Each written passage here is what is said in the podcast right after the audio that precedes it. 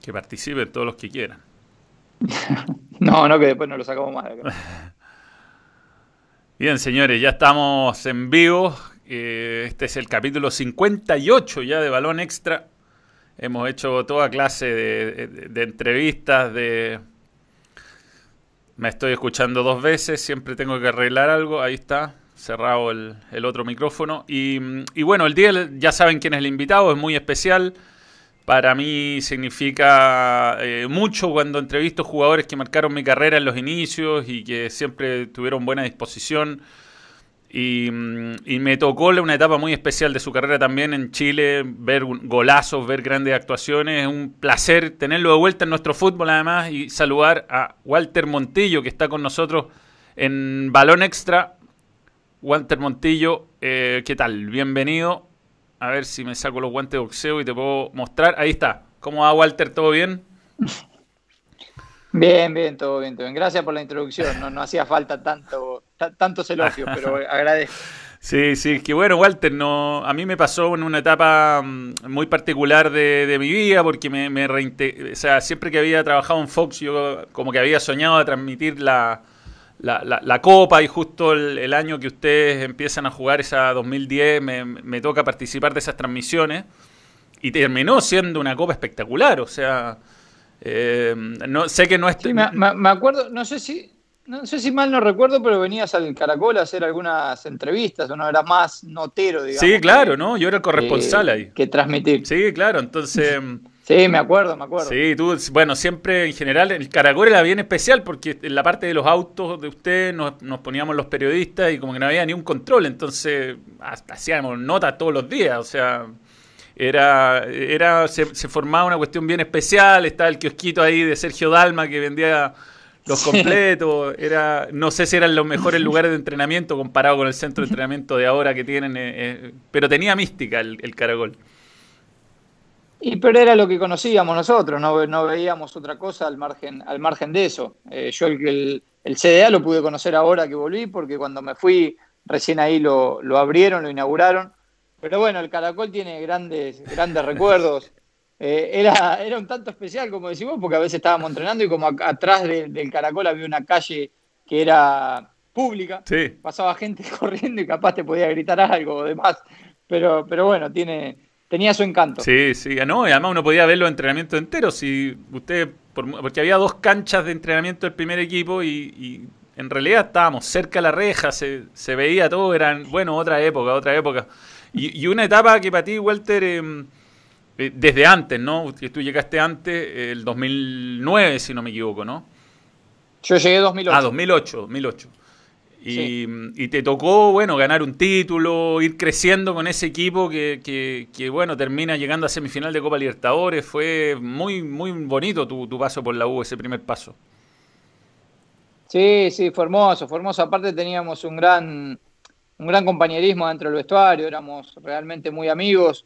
Si bien por ahí el 2008 no hemos conseguido los objetivos que teníamos trazados, de a poco como que se fue conformando el equipo, con algunos que se fueron, otros que vinieron y, nos fuimos haciendo cada día más fuerte con jugadores que, llegaron, que, eran de nivel internacional, porque lo demostraron, se fueron a jugar un mundial, tanto Victorino, Fernández, el Flaco Olivera que no paraba de hacer goles, la verdad que, se conformó un, un gran equipo lamentablemente hasta el día de hoy me sigo lamentando ¿no? Que, no pudimos llegar a esa final porque la tuvimos realmente muy cerca. Sí, sí, bueno, yo sé que lo hemos comentado con algunos jugadores de esa época, lo, hablé con el profesor Peluso el otro día, lo tuve en, una entrevista en el, canal del fútbol y, coincidimos que si no había mundial, eh, bueno, a lo mejor también perdían con Chivas, pero les sacó como el, el momentum, era un equipo que, que no le sobraba nada quizás, pero que que estaba en, como que se sentía eh, después de ese eh, cuarto de final con Flamengo, como que era el gran rival a vencer. Y bueno, esos dos meses de para como que le sacaron el ritmo nomás.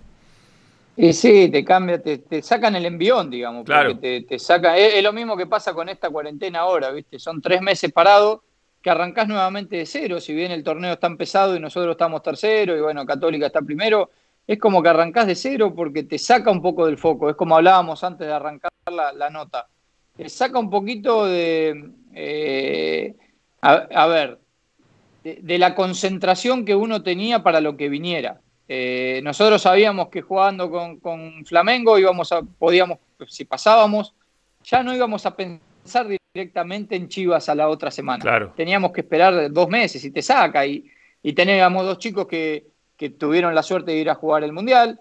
Y obviamente que eso es una carga extra y es un, si bien es hermoso ir a jugar, obviamente que te saca un poquito el foco de lo que es la Libertadores. Yo también fui a firmar un contrato con Cruzeiro en el medio del Mundial, porque Cruzeiro quería que yo no juegue eh, el partido de vuelta, pero bueno, la condición de que yo me vaya a Cruzeiro era que firme el contrato, que se pongan, eh, que me pongan un seguro por si pasaba algo eh, en el partido de, de vuelta.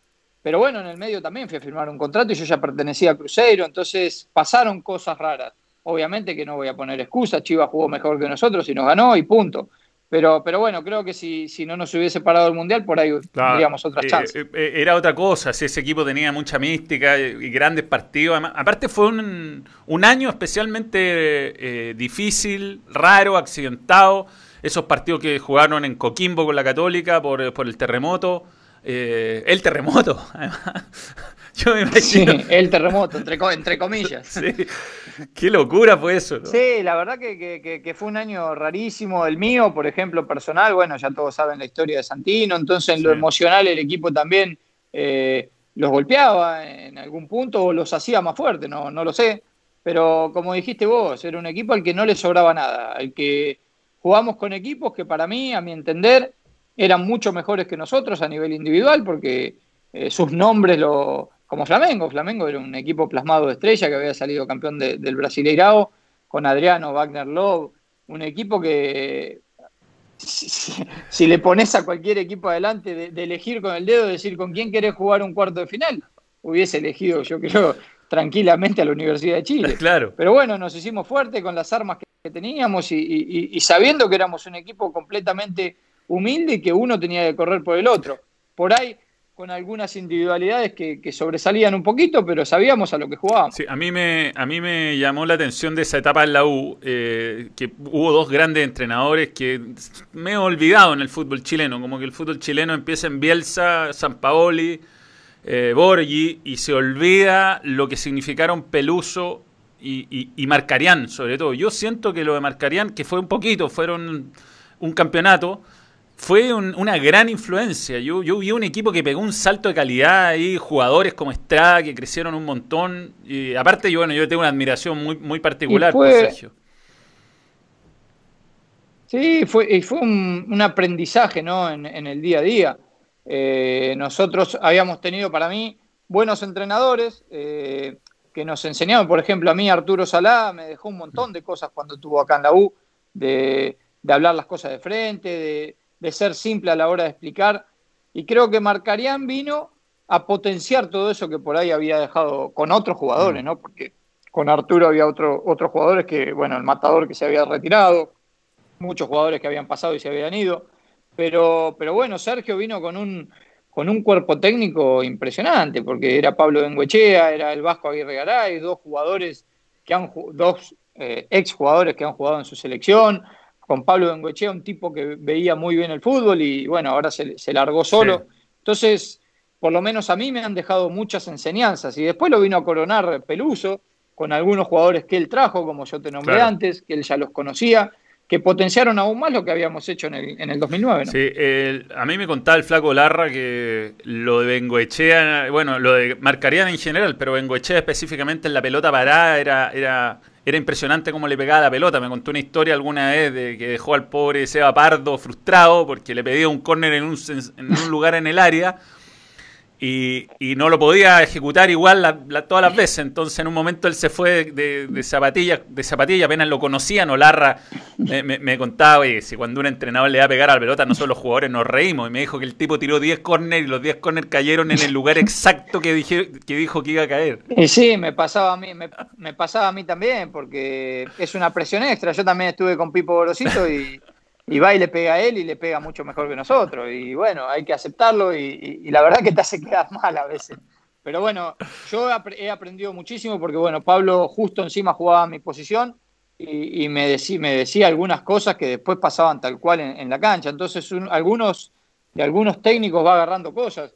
Yo siempre dije y, siempre digo que a mí me marcó muchísimo Gorosito, pero me marcó porque es un tipo que jugó en mi posición y que lo ha hecho realmente muy bien eh, siempre que lo hizo. Entonces, el tipo ya conoce y sabe dónde tiene que parar y sabe dónde va a pasar el partido y es buenísimo que, nosotros como jugadores tengamos esa clase de técnicos para poder ir, aprendiendo, porque uno va aprendiendo hasta el final de la carrera. Sí, y a ti, Gorosito, además te tocan en una parte...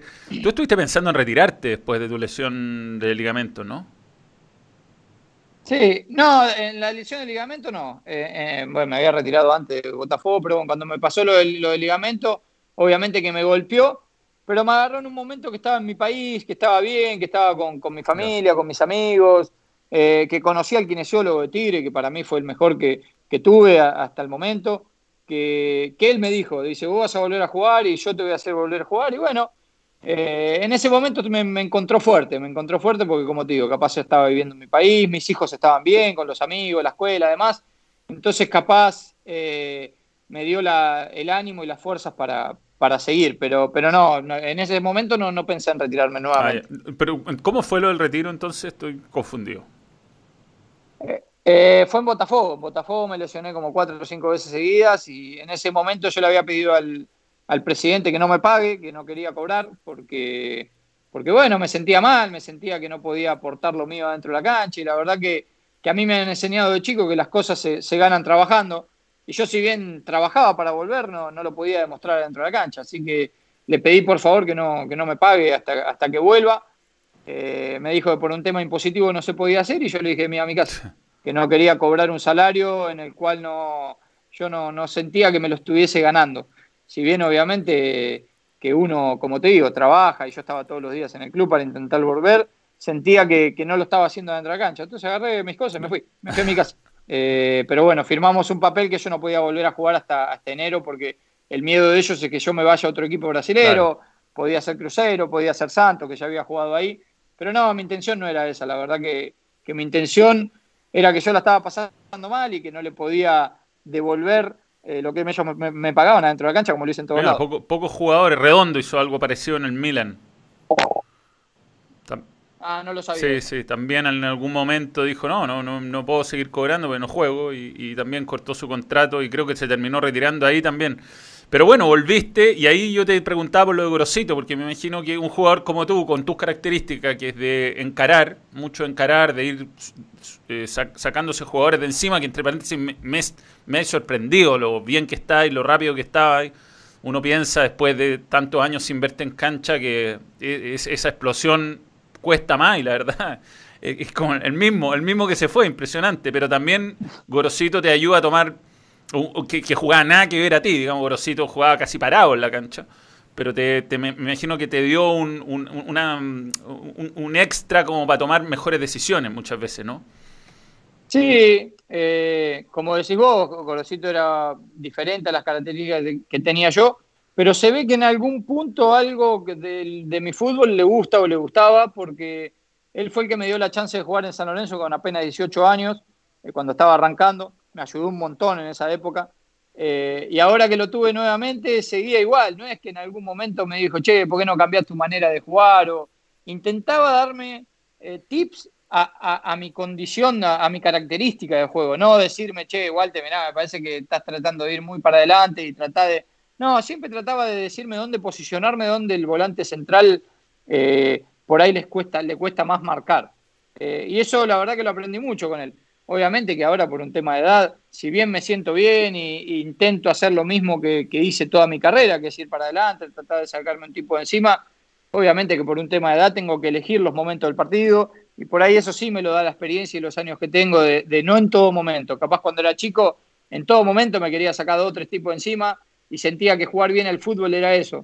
Y uno con el tiempo, con el pasar del tiempo y porque no puede esconder la edad, tampoco puedo mantener un ritmo 90 minutos yendo y viniendo. Es, es algo que, no lo puedo hacer. Entonces ahora intento elegir, elegir los momentos. Sí, pero ha sido, ha sido, no sé, te has visto, te has visto bien. Yo, yo el partido que los vi que perdieron, que me tocó comentar, fue un partido donde debieron haber por lo menos amonestado y tal vez hasta expulsado a un par de jugadores de Aguachipato porque Ah, con Guachipato. Fue, fue una locura, como te hicieron la antigua, la antigua marca escalonada esa de, ir haciendo faules chicos, pero reiterados.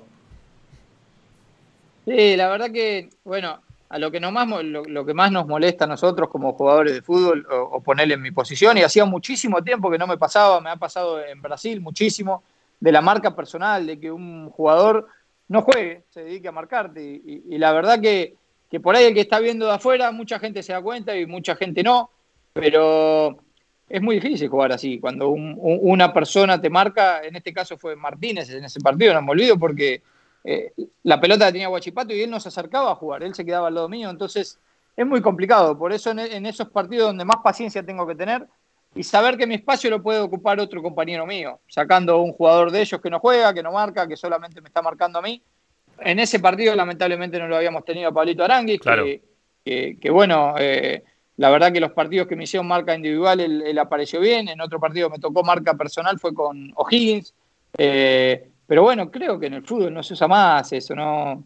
La verdad, por eso te digo que a mí me gusta mucho el fútbol que es dinámico, que, todos intentan jugar. Que yo puedo ponerle, la U puede ganar o perder, pero si del otro lado hay un equipo que sale a jugar y, juega de igual a igual.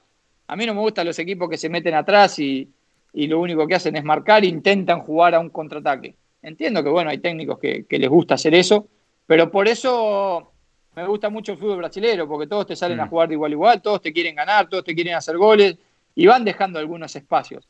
Ponele en algunos partidos de acá, obviamente, que, te cierran y, se hace más complicado. Sí, igual en ese partido te lograste zafar y te hicieron un penal, así que. Eh. Sí, sí, menos mal que fuimos al bar, porque si no, no, lo, hubiesen, no lo hubiesen cobrado. Pero la, verdad es que, que ponele, en ese momento tienen que estar los referees, ¿viste? Cuando te hacen uno, dos, tres favores, es el que se tiene que dar cuenta eh, de lo que están haciendo, ¿no? Tiene que tener una lectura de juego, eh, sabiendo que viene uno, te hace un FAO, viene el otro, te hace el FAO, viene, y van cambiando. Llega un momento que tenés que empezar a sacar tarjeta porque porque si no se te va el partido. Totalmente, totalmente. Eh, van llegando preguntas de la gente. Rasta Indu te pregunta si de qué jugabas en tus inicios. Un crack, dice. Bueno, llegan un montón de mensajes, Walter. Los de abajo jamás te olvidarán. Yo siempre jugué en la misma siempre jugué en la misma posición. Siempre jugué de enganche. Eh, algunas veces por cuando arranqué en San Lorenzo con Pipo, como él quería jugar con dos enganches porque estaba el Pipi Romagnoli y yo recién estaba empezando cuando el Pipi volvió de la lesión. Eh, me tocaba jugar por izquierda tipo un extremo izquierdo, digamos, volviendo un poquito a la posición de mitad de cancha, eh, que por ahí en ese momento lo podía hacer porque mi condición física por ahí era un poquito mejor, pero no es que no, nunca me sentí cómodo jugando en, los costados, siempre me sentí marcado como por la línea, no, no encontraba bien mi, posición, eh, pero siempre jugué de enganche. Siempre de enganche. ¿Y, San Lorenzo cómo fue, cómo fue tu club de toda la vida, de cantera? No, yo llegué a los 16 años a San Lorenzo. Eh, jugaba en el barrio, no, no jugaba en ningún club. Nunca había jugado en, en AFA, lo que se dice allá, eh, eh, la liga, bueno, la, más poderosa, digamos, de, divisiones inferiores, siempre son AFA. Nunca había tenido la suerte de jugar en AFA y a los 16 años con este club de barrio que jugaba en Avellaneda, cerca de Lanús, para los chilenos que por ahí la ciudad de, de Buenos Aires, fuimos a jugar un amistoso con San Lorenzo y bueno, me llamó el técnico de San Lorenzo y me dijo que que quería que me quede en San Lorenzo probando seis meses, a ver si me adaptaba y demás. Y al otro año me ficharon por, en sexta división, que es la sub-16, sub-16-17. Sí, y, bueno, ahí siempre titular. ¿Quién, quién, te tocó en tu categoría ahí? Y nosotros en esa categoría teníamos realmente un gran equipo que muchos jugadores hicieron gran, eh, una gran carrera te los puedo nombrar a los 11 si querés. bueno, Abete fue el arquero que, no, no, no, no llegó. El 4 tampoco, que era Marco Farini, y después teníamos a Gonzalo Rodríguez. Mira. Que bueno, está en San Lorenzo ahora. Jonathan Botinelli de 6, que está en Unión, que es el hermano del Pollo que juega acá en Católica. Eh, de 3 jugaba Matiuso, que es un chico que jugó en, eh, en, el Nacional B en Argentina. Después teníamos Zabaleta de 8. De 5 jugaba el Marciano Ortiz y de carrilero izquierdo el Pitu Barrientos, que ahora está en Toluca, si, si mal no recuerdo. Jugó mucho tiempo en Italia el Pitu. Jugó en Italia, jugó en Rusia. Después jugaba de enganche, jugaba yo y arriba jugaba Damián Luna, que jugó en Católica, creo que acá también. Y, el Pipi García, que jugó acá en Magallanes, creo.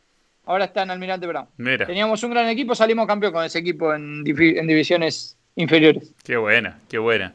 Oye, mm, llegan más saludos. Raúl Guzmán. Aparte, bueno, tengo que decir que esta entrevista es patrocinada por OneFootball y que los primeros 15 minutos no puse el banner, así que me va a llegar un chicotazo, pero... Eh... Pone, tapame, tapame la cara a mí con el banner así. no, sí, ahora está.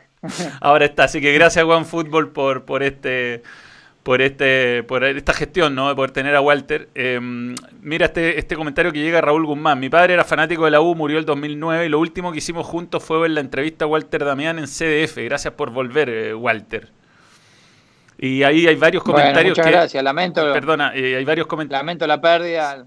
Sí, no, no, es que te digo que hay varios comentarios que agradecen mucho que hayas vuelto porque muchos prometen volver, pero pocos lo hacen. Primero lamento la pérdida de, Guzmán, creo que y Raúl. Y, bueno, acá estamos. No fue de Raúl, no fue fácil la vuelta, pero, pero bueno, acá estamos y ojalá que, les pueda devolver un poquito de ese cariño dentro de la cancha. Sí, em, está también Javier González, si le hubiera gustado seguir en la U el 2011 viendo todo lo que pasó. Ya lo expliqué varias veces, creo que, que pasó, las cosas pasan porque tienen que pasar, pasan por algo. Creo que por ahí en ese equipo de, San Paoli no, no, hubiese tenido mucho lugar porque él no tenía un enganche definido, jugaba con tres volantes y tres delanteros, dos por afuera. Eh, por ahí el trabajo más cercano a lo que puedo llegar a hacer yo lo hacía Lorenzetti, pero creo que tiene un despliegue mucho más amplio en, la mitad de cancha que el mío. Aranguis igual, son jugadores más todoterreno que por ahí enganches definidos. Mm. No lo sé, si podría haberlo hecho bien o no. Eh, lo que sí lo disfruté, lo disfruté estando en crucero, disfrutaba los partidos de la U porque, porque me fui y siempre con un cariño muy grande hacia la institución y trataba de ver todos los partidos y fue una época, la época dorada. Sí, pero, pero bueno, Cruzeiro también fue, fue un gran momento para ti, estuviste en el equipo del año el Brasileirao, mejor volante por derecha del, del equipo. Sí, la verdad que, no me quejo de nada de lo que me pasó en mi carrera. Eh, me ha tocado jugar en instituciones muy grandes, con mucha historia, con camisetas realmente muy pesadas. Eh, bueno, como decís vos, en Brasil me tocó ser dos veces el, mejor enganche, dos veces seguidas elegido por la por ESPN, así que, que la verdad que feliz, feliz con todo lo que me ha tocado. Y como te digo, era un era algo para crecer. Eh, creo que, en ese momento La Plata, el club, le, le vino muy bien a Universidad de Chile y, bueno, lo disfruté, lo disfruté porque, porque la U es un club que ha sufrido un montón de tiempo y creo que necesitaba por ahí una época de esas que, le sale todo y que el equipo juega realmente lo hacía Saúl de San Paulino. Walter, más preguntas. Eh, por ejemplo, Gabriel Valenzuela, todos eh, que apoyan también este canal, le agradecemos a la, a la gente que manda super chat, dice una anécdota del Camarín 2009.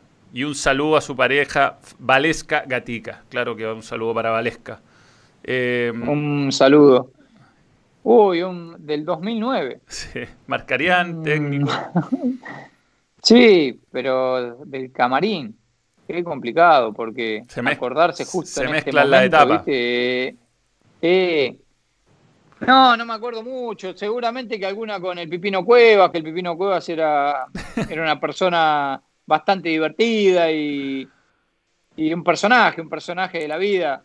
Eh, pero así puntualmente no me acuerdo ninguna, te digo la verdad, no me acuerdo, no me acuerdo ninguna. Lo único que me acuerdo que sí, una anécdota por ahí, no sé si fue buena o mala, pero cuando jugamos con.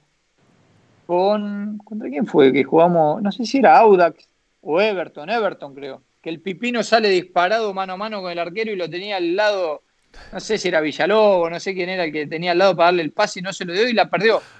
Y pasamos, pero, viste, sufriendo un poco al final. Y en el vestuario se lo, se lo querían comer al Pipino, se lo querían comer. El Pipino me acuerdo que le dijo, bueno, la próxima se la doy, como diciendo, ya está, ya pasamos, no me jodan, ya está. Pero, pero imagínate, lo querían matar, lo, quería, lo queríamos matar todo porque lo tenía solo, no me acuerdo si era Villalobos o el Flaco Olivera, no me acuerdo quién venía, pero solo, solo y no se la dio y se la, se la sacaron. Pero vamos, el Pipino un personaje. Sí, sí. No, sé, cuando hablamos de jugadores que funcionaron, no hemos hecho hartos recuentos acá, me lo mencionan, pero yo no tengo la imagen de que haya sido un jugador que no, que no funcionó, el Pipino. No hizo muchos goles, pero. Lo que pasa es que empezó jugando, empezó jugando y después eh, entraba del banco. ¿viste? Siempre cuando entraba lo hacía bien porque era un tipo que te desequilibraba, ¿viste? Un jugador tipo, no sé, a ver, para. No me gustan las comparaciones, pero era tipo Edson Puch, un tipo que le gustaba ir para adelante, que, que, encaraba y pasaba. Entonces, a veces cuando el partido estaba un poquito abierto, entraba él y te hacía unos despelotes impresionantes, pero por ahí la gente no se acuerda mucho porque él había perdido un poquito de lugar y, entraba desde el banco a lo último. Eh, Néstor Rolando te dice, gracias por el gol a Flamengo, mándame un saludo. Un saludo, Néstor. Bueno, de nada, la verdad que, lo disfrutamos y lo seguimos disfrutando hasta hoy. que... Ojalá que en algún momento llegue otro y haga un gol mejor, así nos olvidamos de eso. ¿Cuántas veces te preguntas por ese gol? Y lo que pasa es que la gente se acuerda, yo creo que más que nada porque era contra Flamengo y los cuartos de final. pero un golazo. Pero bueno, ojalá que, llegue, sí, fue un golazo, pero ojalá que llegue otro plantel, otro jugador y, haga un gol mejor y que la U pueda pasar a la, gran final, que es lo que queremos todos. Sí, aquí la gente pregunta por muchas cosas que ya han ocurrido, que yo tú ya he contado mil veces, como cuando Luis Maturana le mandamos un saludo que cuente la anécdota de cuando durmió en el auto post terremoto con algunos otros jugadores. ¿Quién eran los otros jugadores? Todos los extranjeros me fui a buscar, yo justo ese partido, no sé por qué estaba afuera, no sé si estaba amonestado, no sé qué, o estaba lesionado, no sé qué me pasó. Y justo estaba en mi casa con, mi señora y, cuando salió el terremoto, lo primero que hice, llamé a los chicos, las líneas estaban todas, no, nos podíamos comunicar con nadie. Y, agarré me fui a la casa de todos los jugadores extranjeros y me agarré a todas las esposas que estaban solas. Yo estaba con mi señora, por lo menos podía, podía ayudarla en algo, pero las chicas estaban todas solas. La señora del Flaco Olivera, la señora de Victorino, eh, la señora del Coco Conde y la señora del Flaco Fernández. Me las agarré todas y nos fuimos al Parque Araucano, al medio del Parque Araucano, y después vinieron todos los chicos, ellos estaban en auto. Eh, dormimos entre comillas, ¿no? Nos quedamos ahí hasta que más o menos hizo de día y nos volvimos a casa. Pero bueno, con un miedo bastante importante. Sí, sí, sí. Te manda saludos también Andrés Guerra. Eh, y le gustaría ver a Walter y a Edu o Charles jugando juntos. Y le gustaría a ellos, obviamente, que vuelvan a la U. Sí, sí, bueno, con Edu jugamos juntos cuando él empezó, bueno, ya, ya uno veía las condiciones que tenía. Con Charles no, no pude jugar, pero bueno, es un jugador eh, de selección, un jugador con una trayectoria impresionante, a todo el mundo le gustaría jugar al, al lado de él. Pero bueno, eh, Charles renovó contrato recién, Eduardo lo está haciendo realmente muy bien afuera, ellos sabrán cuándo será el momento de volver y ojalá que puedan volver para, ayudar a la institución. y mm, Rasta Indu dice, ¿alguna vez jugaste con Riquelme y cuál es tu opinión de él? No, con Riquelme no jugué. Y creo que no jugué ni en contra. No, no me acuerdo haber jugado en contra. Creo que él ya estaba en Europa cuando yo debuté. Estaba en el Villarreal. Bueno, el Barcelona y Villarreal después. Eh, pero no, de los mejores en, en la posición, con características diferentes a las que por ahí tengo yo Siempre me gustó más el juego de Pablo Aymar, que era contemporáneo a la, época de él. Pero, pero nada, uno ve videos de, Riquelme y creo que no hay un jugador que aguante la pelota mejor que él. No, no he visto uno que, sepa manejar el tiempo de partido igual que él. Hasta el momento no, no le he visto. ¿Sientes que la selección argentina lo podría haber aprovechado mejor? Yo creo que tuvo sus momentos y, en el Mundial 2006, mm. por ejemplo, con Alemania, que nos tocó quedar afuera por penales, era una gran selección. Yo creo que, tuvo su momento. Después, bueno, en un momento él dijo que, no volvía más y no volvió más. Y vino la otra camada, ¿no? De, atrás, de, los chicos que, algunos están hasta el momento. Pero creo que, fue bien aprovechado. Por ahí en ese momento a todos los argentinos nos hubiese gustado que jueguen un poquito más juntos eh, Lionel y él, porque son dos jugadores extraordinarios, pero bueno, él decidió que cuando se fue el Coco Basile él no iba más y no fue más. Aquí hay un nuevo miembro que se suma al, canal, Luis Maturana, que también había mandado un super chat, gracias por creer en el balón. Diego Droguet, saludo a los dos cracks, un saludo al Rey Fútbol Club. ¿eh? Saludo al Rey Fútbol Club sin duda. Un saludo al Rey Fútbol Club. Eh, ahí está. Me gusta este comentario de Sergio Olgueta. Dile a los de One Football que hablaste del atraso, que bajé la app para compensar. Mira que no soy de cambiarme a cada rato. Gracias, Sergio, por apoyarnos. Mira, viste, muy bien. sí, se dice app. Muy bien, fuerte, pero al balón. Eh, Walter, bueno, eh, démonos, sigamos el, digamos, el orden tú, tú te fuiste a Brasil ahí, incluso fuiste seleccionado argentino, tuviste en una posición, digamos, te tocó te tocó un cabro más o menos bueno que usaba la 10 en esa época, un, tal Messi, pero, pero igual tuviste partidos y, jugaste, te pudiste dar el gusto de jugar por la selección argentina. Sí, un lugar de privilegio. Creo que, eso es un lugar de elite. Que cuando llegás a jugar con, la selección eh, mayor, defendiendo a tu país y hacerlo en eliminatorias, porque a mí me había tocado un par de veces, pero solamente eran citados los chicos de Argentina y que jugaban en Brasil y los de Europa no venían.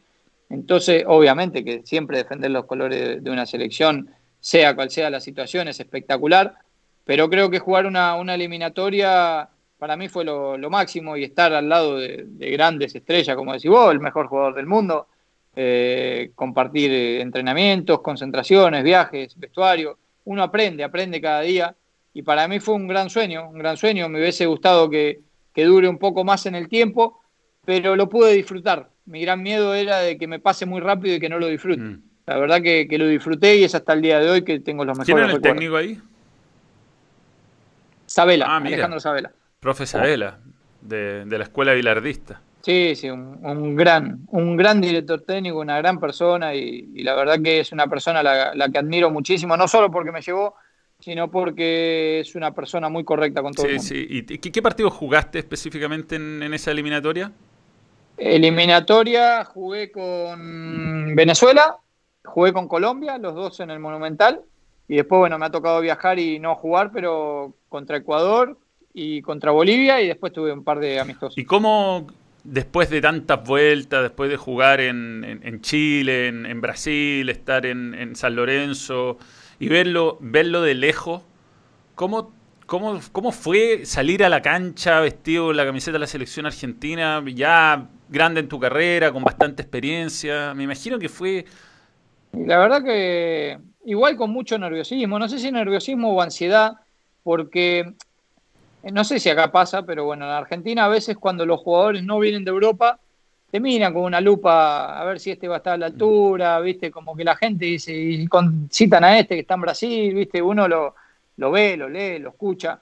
Entonces, más que nada, era ansiedad de poder saber si iba a estar a la altura o no. Por suerte, la verdad que los dos partidos me tocaron bien. El primero con, con Venezuela ganamos 3 a 0. Eh, fue una grata sorpresa porque, bueno, muchos periodistas empezaron a hablar de que sí, de que podía jugar, de que podía estar a la altura. En ese partido me tocó eh, reemplazar a Di María, que, estaba suspendido, o estaba mm. lesionado. Con Colombia sí, eh, me tocó suplantarlo, estaba con dos amarillas. Así que contento, contento, pero como te digo, se vive una, una previa con un nerviosismo extra que en los clubes no, no le he tenido, porque en la selección estaban todos los chicos que venían siempre, ya habían jugado Copa América, bueno, y en sus equipos eh, figuras mundiales, digamos. Entonces, para mí era, era un paso importante en mi carrera y la verdad que, lo hice bien, defendí bien la, camiseta de la selección, no pasé en vano, así que, fue buenísimo. Sí, que, a mí... Eh, eh, ese tema, bueno, el de la presión, a veces la, es tanto, bueno, hay tanto revuelo mediático allá que de repente puede ser medio autodestructivo, ¿no? O sea, si tú contás que...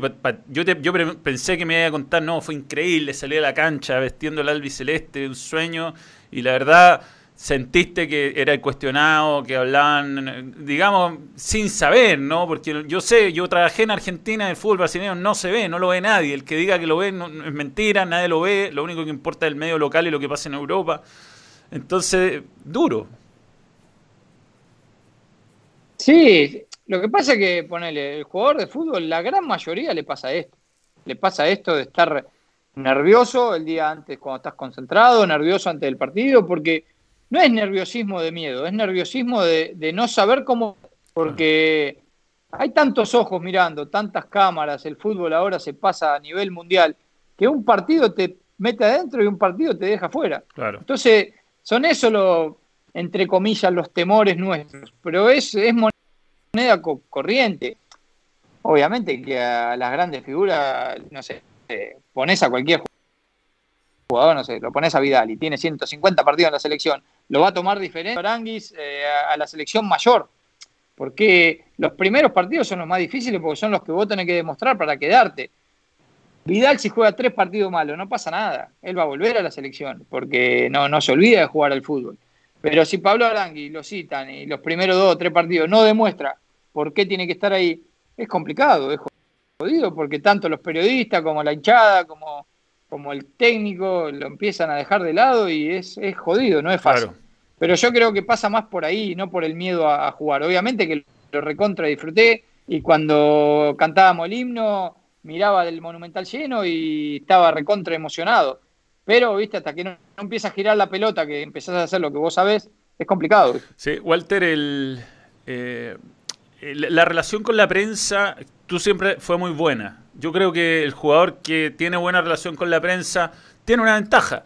Quienes comentamos, quienes eh, eh, hacemos programa, a un jugador que nos da nota o que nos ha tratado bien, nos cuesta más criticarlo, es obvio y, es una cuestión humana, creo yo, de alguien que te trata bien, que te mira con respeto, después comete un error y uno, eh, lo piensa antes de reventarlo, mientras que si hay uno que fue un, maleducado y después pierde la pelota y le hacen el gol a su equipo, uno le, es igual que en el fútbol, uno le pega hasta con cierto gusto. Em, ¿Tú qué le recomiendas? Porque esta es una generación, sobre todo en Chile, que no habla mucho, que, que es reacia a dar entrevistas. De hecho, nos echan hartas tallas en este canal y entrevistan a puro argentino. La verdad es que no, los chilenos no quieren hablar, entonces. Eh, pero. ¿Sabes lo que, le, lo que le recomiendo yo? Mira, yo tengo la idea y, estoy trabajando ya con algunos chicos que quieren ser jugadores y todo, y tenemos un montón de charlas sobre estas porque creo que, son cosas que tienen que aprender. Obviamente que no nos podemos pasar hablando todo el día. Mm. Yo entiendo esta situación de la pandemia y trato de darle notas a la gran mayoría que puedo eh, obviamente que no voy a estar 24 horas como te digo, porque muchas veces muchas de las preguntas son parecidas y son iguales y, que salgan siete medios el mismo día hablando de lo mismo, no, ya no tiene ninguna gracia. Pero sí que, que, traten a todos con mucho respeto. Yo respeto muchísimo al, periodista, que si tiene que decirme algo, una crítica, es bienvenida, pero siempre con eh, que sepan lo que están diciendo. Si vos me criticás de fútbol, que es lo que yo mm. hago, pero vos tenés tu pensamiento y vos me decís el por qué me estás criticando. Si vos me decís, no, la verdad que Montillo no está parando bien la pelota porque no se para bien, perfecto, yo lo, yo lo acepto porque es parte de. Pero ahora hay muchísimos periodistas con esto de la red social, con esto de que vende más criticar por criticar, que hablan cualquier cosa, que ya dicen, no, no la paró bien porque se fue de joda ayer a la noche. No, pará. Claro. Si vos no sabés en dónde estuvo ayer a la noche, no sabés lo que estuvo haciendo, entonces Muchas veces me han llamado de algunos programas que la verdad que no me interesa darle, dar notas porque, si bien respeto al periodista que hace eso, no me, no me interesa ese tipo, ese, ese tipo de, periodismo. Pero sí con respeto se lo digo. ¿eh? Yo cuando me llaman de algunos programas que no me gustan o que hablan muy mal de un colega mío, que por ahí no es a mí, pero que hablan mal y que se meten con la familia, que se meten con cosas que la verdad no, no son deportivas, eh, me molesta. Pero siempre con, con respeto le digo, mirá, la verdad que tu programa no, no me gusta de la manera de que lo hablan, no me gusta cómo, cómo se, manejan hacia los deportistas y no, no lo hacemos. Después el tipo por ahí me mata, no, Walter, y bueno, pero yo se lo dije bien y tengo siempre todos los mensajes guardados por las dudas. Pero no, yo les, recomiendo que, traten, que traten de ayudar a los periodistas, no por ser amigos, porque la verdad que yo amigos periodistas tengo uno solo, que es de toda la vida, y, no por ser, yo no te doy la nota para que vos digas, Hugo, que bien juega todos los domingos. Te la doy porque vos estás trabajando y en este momento que estamos en cuarentena no hay mm. noticia de nada. Yo soy persona pública y si yo no les vendo material a ustedes, ustedes no tienen material para poner. Entonces, creo que, tenemos que, que, tratarlo siempre con respeto a ustedes, al que nos respeta. Y el que no nos respeta, ignorarlo. No, no hay por qué putear, no hay por qué. La verdad que no hay que meterse en esa que la verdad no te lleva a ningún lado. Sí, sí. hay muchísimos, no sé, acá en Chile la verdad que no sé si hay, si hay programas de, ese estilo. Pero en Argentina hay millones y, se atreven a decir cualquier barbaridad. Y la verdad que esos programas a mí no me, no me, no, me gustan. no los miro y no, no, no me gusta darle nota. Murieron, murieron. la, farándula ha muerto en Chile y no, la verdad no sé si se echa de menos. ¿no? no sé si se echa de menos. Y eso, eso creo que está sobre todo, eh, no sé, uno ve los casos de, bueno, Argentina es terrible, pero Perú, México, cómo persiguen a los jugadores. Eh, cualquier foto puede ser sacada lo mismo, lo, lo, mismo, lo mismo pasa con la gente, ponele, a veces la gente, vos tenés una red social, que yo ponele, mi red social trato de que sea informativa. muestro algunas cosas de las que hago con mi familia, todo, pero trato siempre de informar lo que pasa con la Universidad de Chile, poner alguna foto entrenando, qué sé yo. Pero siempre por ahí te puede llegar un mensaje que, que es hiriente. Porque vos no sabes quién está del otro mm. lado. Yo bloqueo. A mí si no me gusta el mensaje lo bloqueo porque ¿para qué va a perder el tiempo si no le gusta lo que yo estoy posteando, no le gusta de qué manera trato mi, red social? ¿Para qué se va a meter en mi, en mi red social? Como así hay mucha gente que te manda un mensaje, ponele, hay veces que recibo mensajes de gente de Colo Colo, de Católica, y les pongo me gusta porque la verdad que entienden que esto es un deporte, obviamente que van a defender a muerte a su equipo, como yo defiendo a muerte al mío, pero yo sé, eh, ponele, la, calidad que hay, yo a Matías Fernández, yo para mí Matías Fernández es un crack y quiero que vuelva a jugar, mm. aunque sea del otro lado, porque sé que va a potenciar el fútbol, claro. lo va a hacer mucho mejor, y para los chicos que vienen de abajo, mirar a un jugador como Matías Fernández, con la carrera que tiene, con el eh, no importa que juegue del otro lado. Yo quiero que a él le vaya bien, obviamente que cuando jueguen contra nosotros o en el, en, el torneo, quiero que la U salga campeón y quiero que la U le gane a Colo Colo. Pero es hermoso ver a esa clase de jugadores, verlos jugar. Entonces yo no voy a andar diciendo, no, que no juegue nunca más, no, que se recupere, que lo queremos ver jugar. Y que, y que, y que gente del otro lado me, diga a mí qué bien que estás o la verdad que te felicito por la nota que diste. A mí me, me llena de orgullo y de placer. Sí, bueno, acá, acá pregunta Juan Rabravo, ¿qué faltó para volver antes? Saludos al Pepe, porfa. Un saludo a Pepe. Y por ahí que técnicos de que, estuvieron antes o me hayan pedido o que la dirigencia haya querido que, vuelva antes. Eh, no se dio. En, su momento, no sé, estaba Sabino Aguadi, capaz no, no quería que, vuelva. digo, la verdad no sé por qué. Siempre quise volver. Eh, todo el mundo sabe, de público conocimiento, pero bueno, eh, no se dio y, me tocó volver ahora de viejito. Pero te tocó volver, eh, antes saludo a Marcelo Molina Baeza, nuevo miembro, gracias por querer en el balón. Te, tocó volver en un momento que no cualquiera habría vuelto, ¿ah? Por el estallido, porque la U entra este año con una carga que, bueno, se la han ido dejando atrás con los primeros resultados, pero que es la carga del, posible descenso. Y, pero, pero sin embargo no... Y yo sentía que era sentía que era el momento, qué sé yo, vos cuando querés ayudar a una institución, cuando sale campeón todos los años, es fácil venir y, ponerse la camiseta y jugar Libertadores y demás. Yo creo que, que Caputo, primeramente Hernán, me dio la, chance de poder volver, fue el que me llamó, fue el que gestionó, supongo, el que convenció a los dirigentes de que yo estaba bien, por si alguno tenía alguna duda mm. dentro de, la dirigencia, eh, en, conjunto con Sergio y, y con el polaco. Y yo sentía que era el momento, porque siempre dije que quería volver a la U eh, estando vigente, pudiendo ayudar. Claro. Y creo que la situación lo ameritaba. Si yo no hubiera, no sé, todavía no terminó el torneo, vamos bien, en el promedio hemos mejorado, pero nada te dice de que cuando vuelva vamos a seguir de la misma manera. Obviamente que yo soy siempre optimista y, y pienso que voy a pelear el torneo hasta el final, como piensan mis compañeros también. Pero también hay una posibilidad de que nos podemos ir a la B. Y bueno, y yo quiero estar, eh, tanto en las buenas como en las malas. Cuando yo estuve en las malas acá, que a nivel familiar la gente estuvo, me apoyó, y yo sentía que tenía que venir, sabiendo que agarrábamos un fierro caliente, que, no iba a ser fácil y que no va a ser fácil hasta el final. Eh, pero bueno, hemos tenido un gran, un buen arranque por lo que venía mostrando la U el año pasado. Lo de Chile también tiene que ver con lo de Santino, Walter, con, el apoyo que recibiste, que yo recuerdo que fue transversal, o sea, eh, Ahí hubo... Sí, sí, sí. Eh, ahí no había camiseta. Ahí eran todos los equipos que... Y mucha gente ahora que lo ve, no sé, cuando podíamos salir, que, no sé, íbamos a comer a algún lado, teníamos que ir a comprar algo al shopping o demás, mucha gente se acerca de otro equipo preguntando cómo está y demás, y eso a mí me pone contento porque yo, como dije antes, para mí el respeto es todo. Yo respeto a todos. Obviamente, como te digo, el fútbol es muy pasional, pero yo, yo respeto al de Colo Colo, obviamente que en la cancha te pueden decir miles de cosas, te van a putear y demás, pero nunca me pasó en la calle que venga uno a decirme una barbaridad. Porque yo la verdad que nunca le falté el respeto. Obviamente que si hago un gol lo voy a gritar, pero tampoco me voy a poner a hacerle gesto a la gente, esas cosas a mí no me... La verdad que nunca me gustaron y no me gustan. Entonces por ahí, por eso de que yo respeto a todo el mundo, también hay, un respeto hacia mí. Oye, ¿cómo, cómo ha sido ser papá de... Perdona que salga un poquito del fútbol, pero es que, bueno, a mí, a mí llega harto. No, dale. tuve un... Yo tuve un hijo que tuvo también que luchar contra, un, contra una recuperación y una discapacidad grande. Y es un, es un esfuerzo emocional que, que, bueno, incluye no solamente a los padres, también a, a, a, los otros hermanos que hacen un esfuerzo muy grande. Y en tu caso incluye también exposición pública, incluye cambio de país, cambio de, de vida, cambio de casa, cambio de amigos para tus hijos. ¿Cómo, cómo has manejado esa parte? Sí, no es fácil, no es fácil. Es la parte que por ahí la gente no ve de nosotros. Eh, yo no sabía lo de tu hijo, espero que, que esté bien. Eh, es la parte que por ahí no ven el esfuerzo que nosotros hacemos, porque ponele, ahora que yo volví, mi hijo tenía 10 años, eh, Santino, el más grande, tenía, tiene 12, y ya fueron como a 8 escuelas.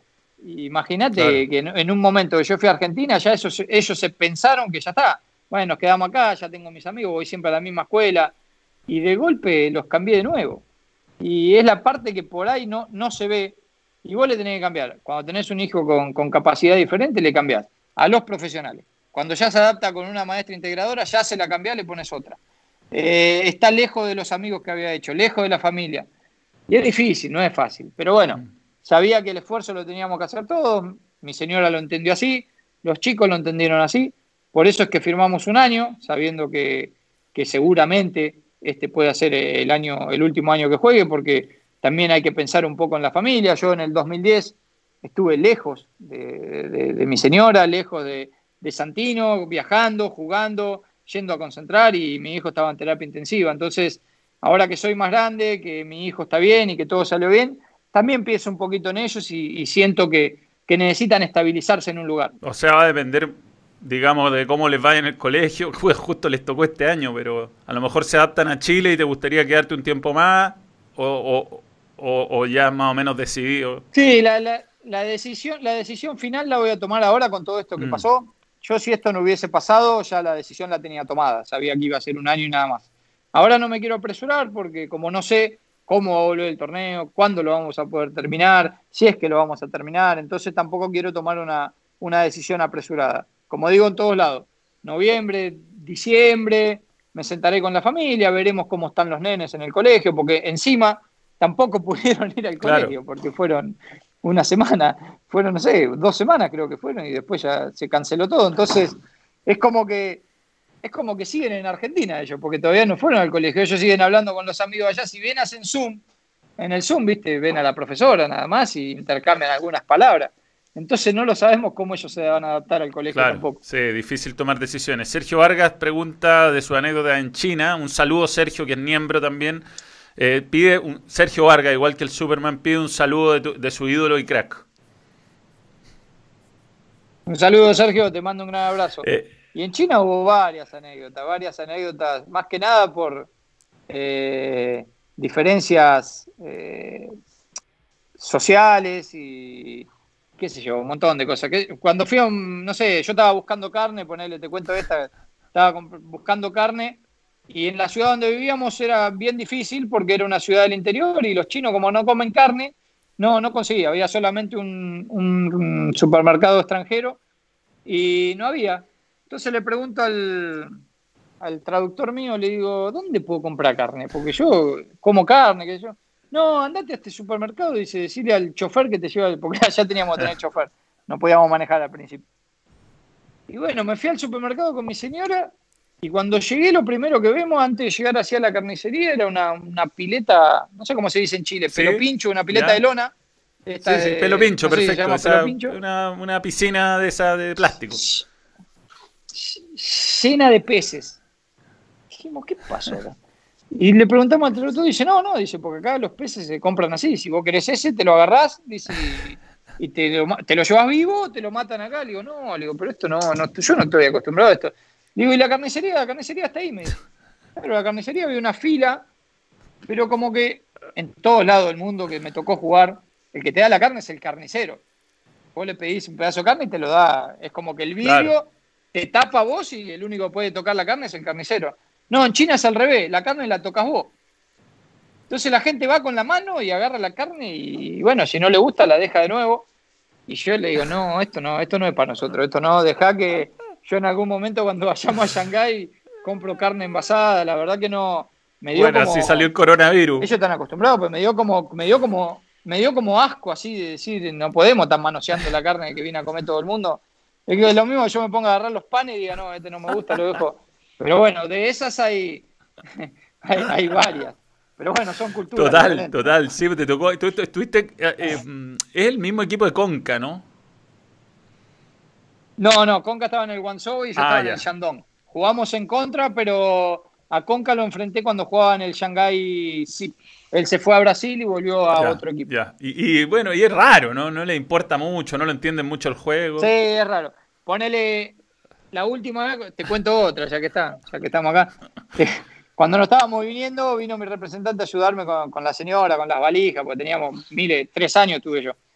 Entonces fuimos, hacíamos escala en Guangzhou y después nos veníamos. Y en Guangzhou aprovechamos y nos quedamos dos o tres días para conocer un poco que no conocíamos. Y fuimos a una cafetería, en Guangzhou hay muchos restaurantes extranjeros. Trabajan chinos, pero Ya. son extranjeros. Entonces comimos en un restaurante turco, creo que era un restaurante turco pasamos por ahí. Claro, y después nos queríamos tomar un café, éramos tres, eh, mi señora no toma café. Entonces llamamos al chino que hablaba más o menos inglés, le pedimos un café para cada uno. Y listo, perfecto. Le pedimos café, estábamos esperando que venga. Y lo veíamos al dueño, había un, no sé si era turco el dueño, hablaba bien inglés, estaba sentado ahí. Entonces viene el, el- el mozo con, con el café y lo deja arriba de la mesa, deja una taza de café. Claro, estábamos esperando para no tomar solo, esperando que lleguen los otros dos. Y no venía, no venía el café, no venía el café. Y se acerca el dueño del restaurante y dice, ¿pasó algo? Y mi señora que habla bien inglés le dice, no, lo que pasa es que pedimos tres cafés, pero trajeron uno solo. Estábamos esperando que vengan los otros dos. Ah, bueno, a ver, pará, dice. Cuando vino, sale a las puteadas dentro del coso. Dice, no, estos chinos los voy a matar. Y, y viene y dice, no, ¿saben lo que hizo? Dice el de allá adentro. Dice, puso los tres cafés en una, ca- en una taza sola. Nos empezamos a reír porque, porque era imposible que pase. Eh, ¿Qué sé yo? El, el café como la pelota, ¿viste? En todos lados igual. Y bueno, ahí el tipo nos trajo un café a cada uno, los que faltaba, pero imagínate El eh, razonamiento. lo complicado que es a veces la, el raciocinio Claro. que tienen a veces algunos, algunos chinos con los extranjeros es impresionante. Pero bueno, no, nos moríamos de risa porque no podíamos entender que el tipo haya entendido que tenía que traer los tres que aquí íbamos a tomar un poquito cada uno.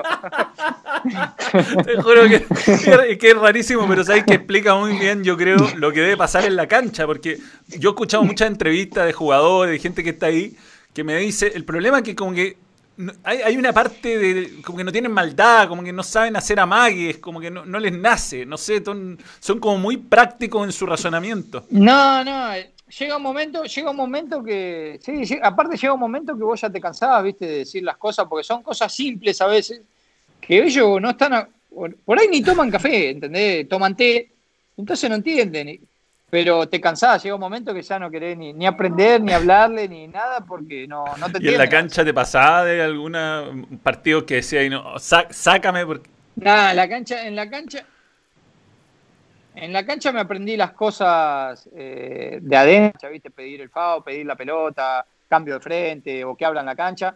Pero no, cuando era algo específico ya ni quería yo planteárselo porque sabía que no íbamos a llegar a ningún lado, que si no tenía que esperar al entretiempo, hablar con el, con el traductor. Entonces hay muchas veces que jugaba en silencio. Pero bueno, hay- había que No, pensar en la familia. La gente se piensa, la gente se piensa que, to- que todos los chinos hablan inglés. Y no, eh, no, no hablan inglés, no les interesa.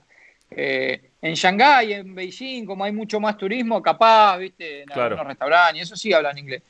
En la ciudad nuestra no había uno que hable inglés, no, alguno que trabajaba en alguna cafetería de los más jóvenes, ponele, pero no les interesa. Y ellos, no sé, saben que vos no les entendés y te siguen hablando en chino. Eh, ellos hablan ¿Y no te pasó que, un momento que te reís, que pero bueno. mi hermano vive en Hong Kong y via- viaja con sus hijos, tiene un hijo rubio, y la gente en la calle lo para y le saca fotos al niño, como, como si fuera un... Ah, sí, sí. si fuera Ah, una mis mascota. hijos, sí, a- No, a, pri- a principio, sí, al principio le, le saca. Y a nosotros encima nos veían porque teníamos dos. Y como en China eh, es hijo único y el segundo lo tenés que pagar, Mm. era como rarísimo estos extranjeros con dos chicos acá. eh, y sí, se paraban a sacar fotos. Ni sabían quién era yo, pero ellos se sacaban fotos con los nenes. Sí, O le tocaban el pelo. sí, el eso, pelo, eso, que los tocan. el pelo, el- ah, y hacen como... Ah, ah. el pelo lacio. tenía el pelo lacio y le tocaban el pelo. Pero daba unos personajes. Imagínate que en el interior más le llamaba la atención que haya extranjero ahí diciendo este tipo que está haciendo acá. Pero bueno. Fueron cosas. Qué notable. Oye, Walter, bueno, ha pasado volando la hora. Voy a cerrar las preguntas de la gente. ¿Te hubiera gustado jugar en Europa? Dice Luis Vega, algún ídolo que tengas y algún ídolo argentino. Un saludo a su padre Luis Máximo, que gritaba todos tus goles. Luis, un gran abrazo. Sí, me hubiese encantado jugar en Europa. Cuando era chico era como un sueño. Después entendí que mi carrera por ahí explotó tarde. Eh, ya fui siendo más grande y, se me fueron abriendo diferentes mercados, entonces como, como que lo asumí, que ya no iba a llegar el momento. Eh, ídolo, sí, siempre mi ídolo fue Pablo Aymar, siempre. Para mí en mi posición no hay uno mejor que él. Y si tengo que elegir a uno vigente, me, eh, me encanta mucho David Silva como juega. Hace todo muy simple, muy, en, un, equipo muy dinámico como es el Manchester City, él consigue darle ese segundo de pausa y, buen juego y buen trato a la pelota, la verdad que esos jugadores me, gustan mucho. Me amo voló el pelotazo. Te dije que arrancaba el, fútbol en casa. ¿A qué hinchada de Brasil se puede comparar la de la U? Pregunta F. Carvac.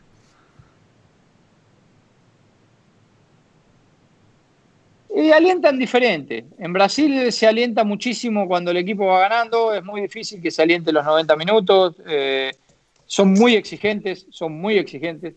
Pero la hinchada de Cruzeiro era una hinchada muy fiel, muy fiel que, siempre llenaba el estadio.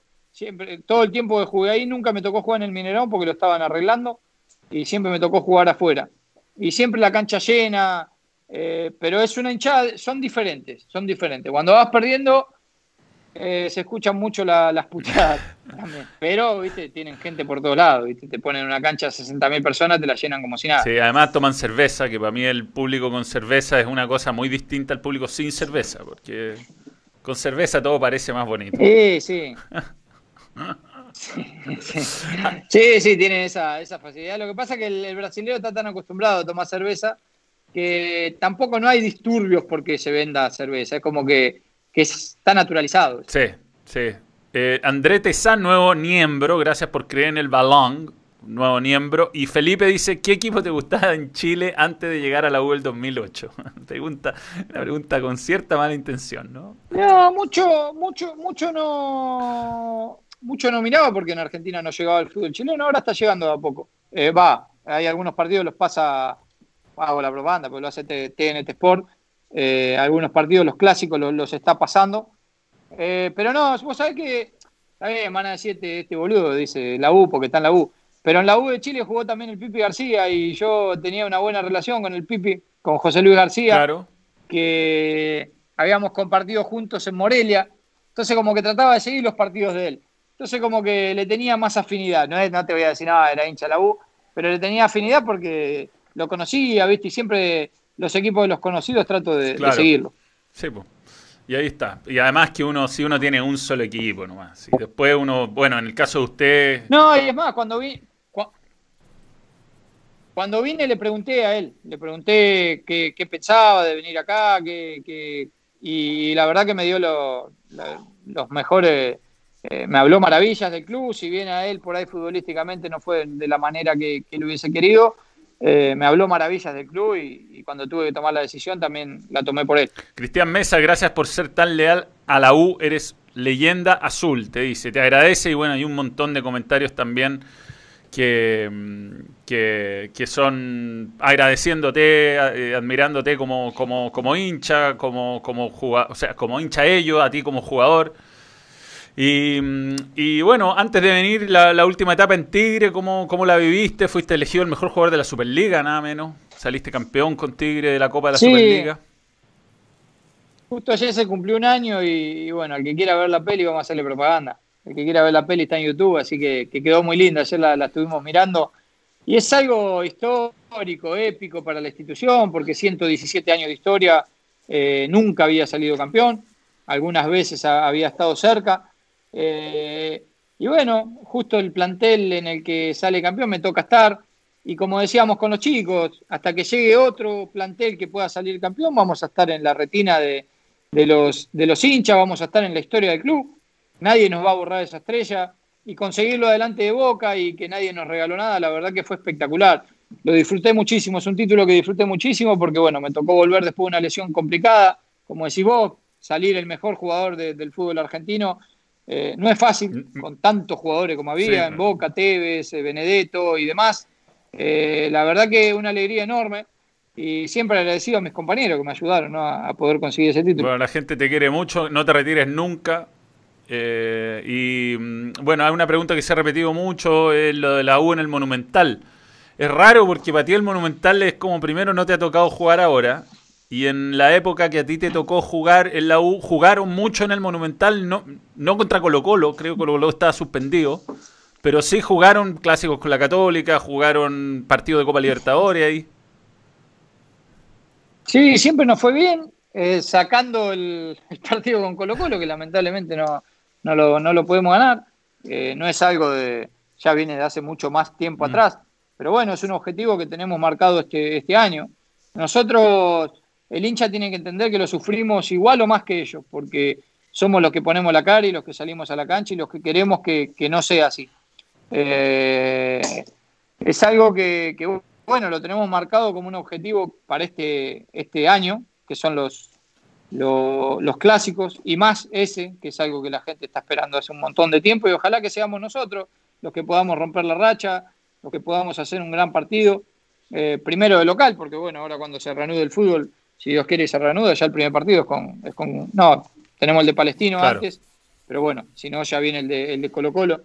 Eh, pero bueno, ojalá que le podamos dar esa alegría a la gente, que sufrió un montón el año pasado, que sufre todavía, porque hasta que no termine el torneo y en los promedios nosotros no estemos salvados, la gente lo va a sufrir.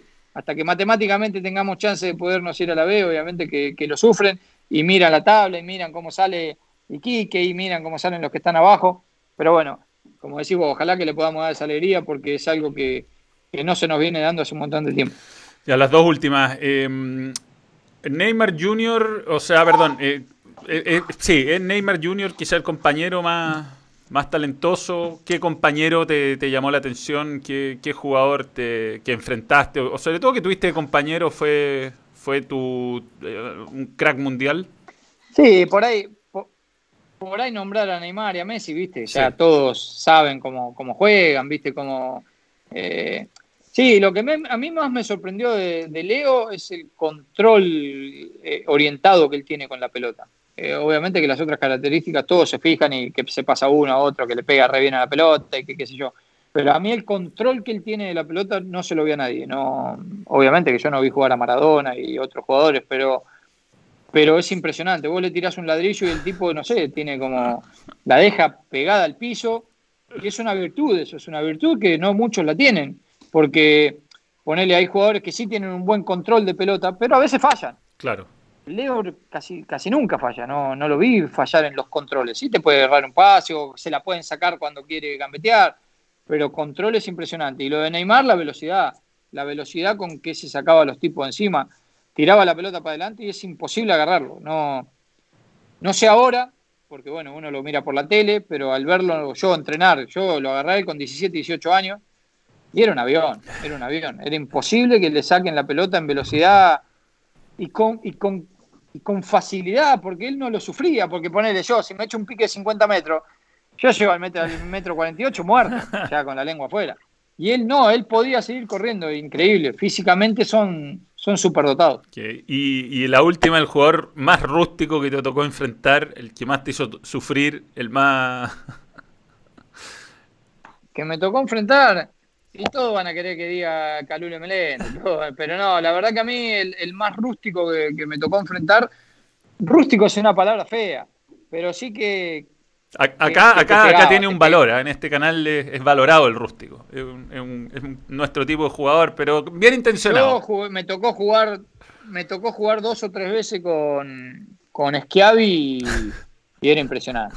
Era impresionante. Jugador que sabe pegar, que sabe porque a veces te hacía doler, te hacía doler, y por ahí el referee no cobraba ni FAO, o un FAO que de ni tarjeta.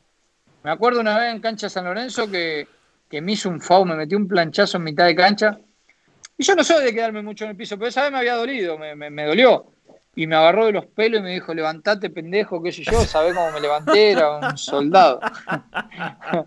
pero bueno, eran jugadores que, Encima en esa época se pegaba mucho más porque no estaba el bar, había menos cámaras y bueno, y si pasaba, pasaba. Claro. Eh, pero bueno, no tengo nada contra Schiavi, si lo veo por la calle, obviamente que uno lo saluda, pero bueno, en esos momentos se pegaba fuerte. Sí, eso, eso, me imagino que el VAR y todo eso va a terminar ayudando a los jugadores talentosos como tú, sin duda. O sea, uno ve los mundiales anteriores que hemos dado en CDF y es una, es una locura como pegaban. Al Pato Yañez le pegaban cuatro viajes por partido que eran para tarjeta roja. Sí, lo que pasa que, a ver, el, el, VAR tendría que ser un poquito más dinámico también, porque si vos vas a... Yo no soy partidario del VAR, ¿eh? no me gusta ¿no? Mucho. No me gusta mucho el tener que... No, ponele, sí está bueno con los offside, ponele, lo veo bien. Lo veo muy bien con el offside o con alguna patada desmedida. Pero ponele ahora, hay muchas veces que los goles tenés que andar esperando. Cualquier tipo de gol, Mm. que vos sabés que estabas eh, habilitado, no lo puedes gritar hasta que el referee no se comunica con él.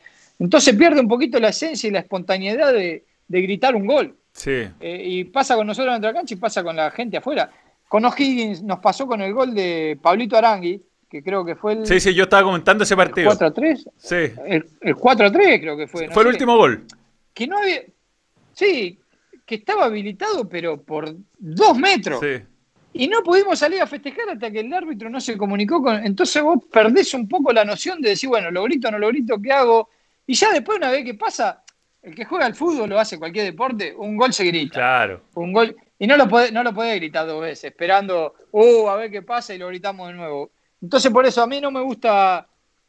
Entiendo que, que llegó al fútbol para ser un poco más justo en algunas cosas, que como te digo, tendría que ser un poquito más dinámico, ¿viste? Porque pierde esa, esa espontaneidad nuestra de, de gritar los goles y, y- y de algunas jugadas.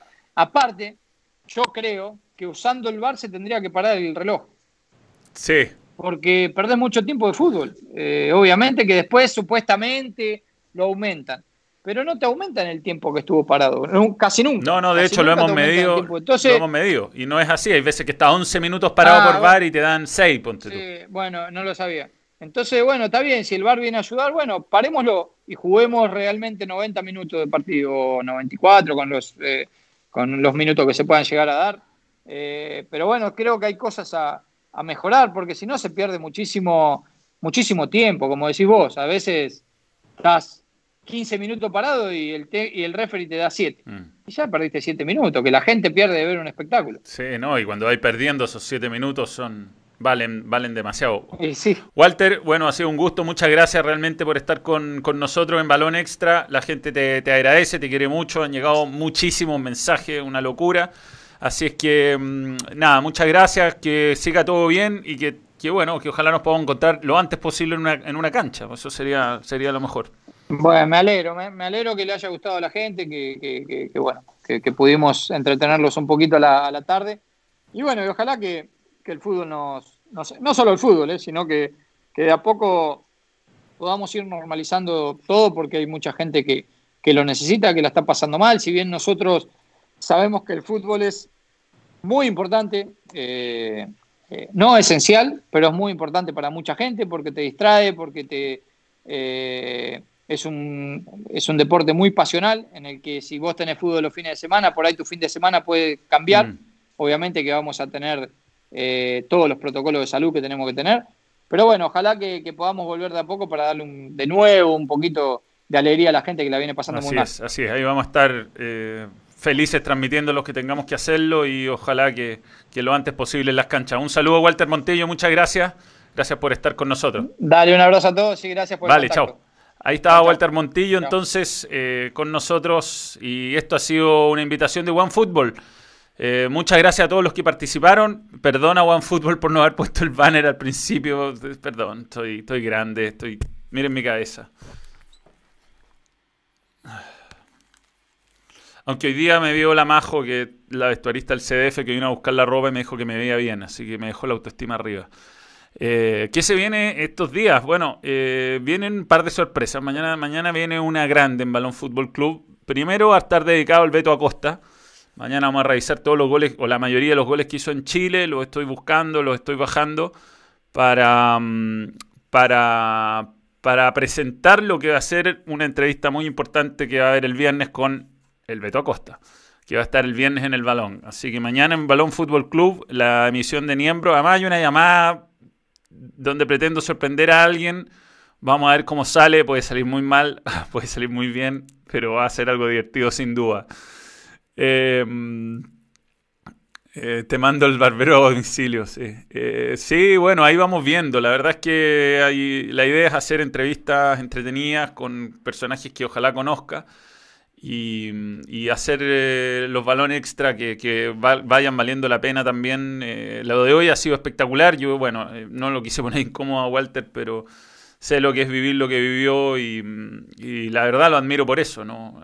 cuando, cuando uno piensa en carreras de jugadores que han tenido algún trauma familiar o algún problema con los hijos o accidentes, como el caso de, de Diego Buenanote, son, son doblemente admirables para, para mí. 20 horas viendo goles. Sí, estoy buscando los, los, los, resúmenes más cortos, porque hay unos resúmenes como 28 minutos. Eh, Ron Manuel D, ya, ya va a tener su aparición Ron Manuel D. En Twitch soy Balón. Voy a estar jugando hoy día a las 9, no, de 8 y cuarto a 9. La verdad está muy malo el internet. Ah, se cayó varias veces, el 1,5% de la entrevista se perdió. Eh, y eso, eh, sigan fuerte pero al balón que está explotando en este momento, está teniendo más visitas eh, que balón. Fuerte pero al balón ha superado a balón en visitas en, estos últimos meses porque el video de Mía Califa del bananero explotó, explotó realmente. es el video más visto del canal en este momento. lo que está muy bien, lo que está muy bien. Eh, y nada, son divertidas, es divertido todo esto que está pasando desde cierto punto de vista, ¿no? Desde otro lado no es divertido para nada. Ya tengo un ratito para hacer ejercicio. Eh, Caruso Lombardi está. Eh, búsquenlo por dosis de fútbol. Caruso Lombardi está muy buena la entrevista, está completa en internet. Pagani está también. Eh, lo, ah, claro, los tuve en CDF. Sí, pero están. Es básicamente lo mismo. Sí, es el mismo programa con. Es lo mismo. es lo mismo. Sí, las preguntas del público, quizás.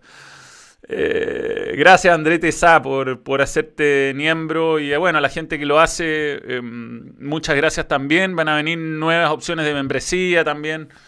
Y, y, la idea es que cuando termine la cuarentena nos lancemos con todo. Fuerte, pero al balón está. Sí, voy a hacer los apps. Fuerte pero al balón, ahí está comentando. Camilo Grande, que cumplió 40 años hace poco. ¿ah? Así que vaya, le saludan, feliz cumpleaños. Em, y sí, estoy con la rutina de apps que ya están.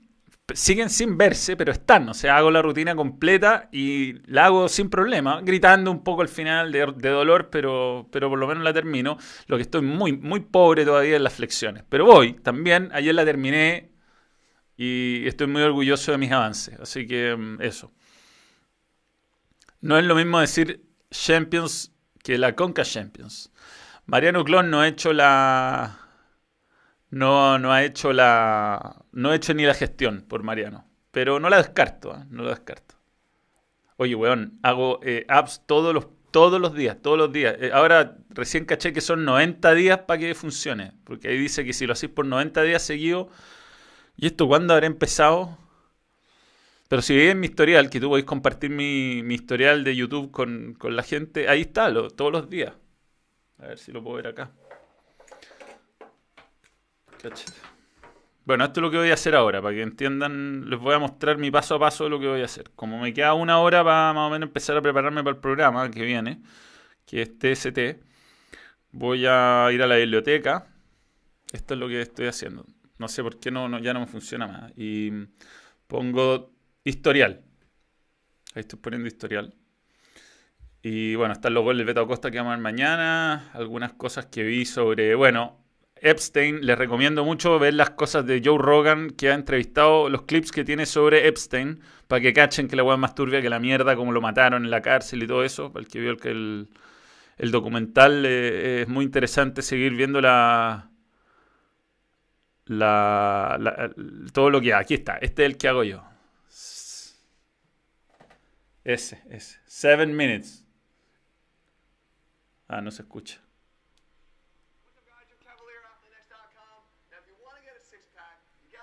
Seven minutes. Este. Y ahí estoy. En esto voy a estar un rato más, sí. Two things. ya, ese voy a hacer primero y después voy a hacer este. Mira, ahí está de hecho en la parte final, o sea, es el que donde lo dejé ayer. Esta weá me mata, compadre. Eso, ese es mi plan. Seguir a Jeff con su torso en nudo. Igual tiene, es divertido, tiene como serie. bueno, un youtuber de 10 millones de hueones, digamos que no estoy descubriendo nada. Y después voy a hacer 30 minutos de bici. Deja mostrarte. Estas son las rutinas que hace. 30 minute workout. Y hago esta. Eh, este. Sin la música asociada. Es insoportable la música. Pero seguí ahí y para con rodillo es lo, es lo mejor porque te tirando niveles de. Niveles de. De intensidad que son parecidas a lo que tenía en el rodillo. Después te va tirando Get into Gear y ahí tenéis que subir la, carga y te tira intervalos y los vais siguiendo los intervalos y, y ahora 3, 2, 1 ya está ahí en y le metís con todo por un minuto 3, un minuto 4, son como 32 intervalos, no sé, bueno, en este caso son 30 minutos un poco menos. Pero eso, esa es mi rutina que voy a ir a hacer ahora. Así que trae al balón a la nadadora que hiciste el live de Instagram la otra vez, Diego Vera. Eh, he pensado en hacer cosas así con el Team Chile. Pero ella después dijo que se quería retirar del, deporte, entonces, eso. Ah. Camilo, concéntrate. Te voy a tener que banear. Em, listo. No, no, no estoy, no estoy. Sí, tengo todo, todo, todo. Ya, señores, eh, un, gusto. ¿ah? nos reencontramos mañana. Balón va a ser como a la, a la una. Va a, haber, va a haber un momento emotivo, lo único que puedo decir. Así que mm, espero que resulte. No, espero. Y además vamos a hablar del Beto Costa. Eso. Si arriendo el estudio como el bananero, puta, sin duda, sí, de hecho un tío que tiene cursos de... que se llama, ¿cómo se llama? No mi tío, sino tiene un, Bueno, tiene una cuestión de, mar, de, de cursos online. Me, iba a venir a hacer sus cursos acá y vino la cuarentena. Así que eso. Ya, perdón OneFootball de nuevo por no haber puesto el loop desde el principio, pero bueno, siempre se aprende. Ya, chao señores, adiós, stop streaming. Y... Eso, yes.